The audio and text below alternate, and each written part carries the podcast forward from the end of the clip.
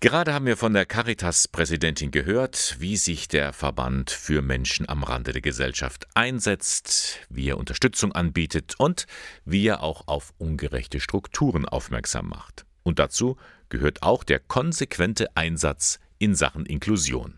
Und da ist es jetzt dem Bistum Eichstätt gelungen, einen Menschen mit einer Behinderung auf den ersten Arbeitsmarkt unterzubringen.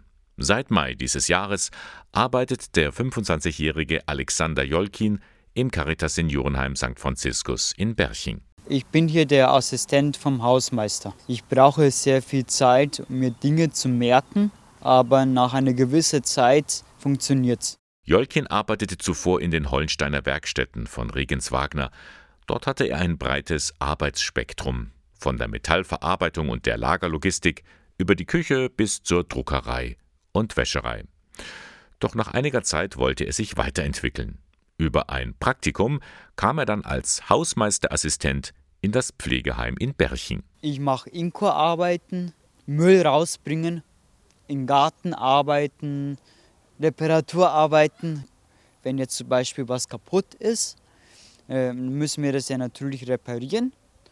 Und wir haben einen Zettel, wo die ganzen Aufträge draufstehen und die bearbeiten wir dann tagtäglich. Die Arbeit ist anders als in den beschützenden Werkstätten. Er muss selbstständiger sein. Das merkt er schon. Dieses schnelle Arbeiten, was du in der Werkstatt nicht hast. Flexibilität, wenn zum Beispiel plötzlich das Telefon läutet und man muss die ganze Arbeit hinschmeißen und dann plötzlich was anderes tun. Das war für mich eine riesen Herausforderung. Doch es klappt.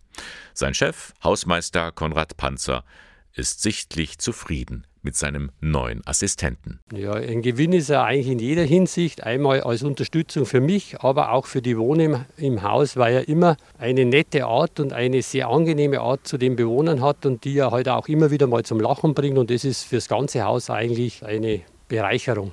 Ein schönes Kompliment. Und das zeigt, auch Menschen mit einer geistigen Beeinträchtigung können am ersten Arbeitsmarkt zurechtkommen.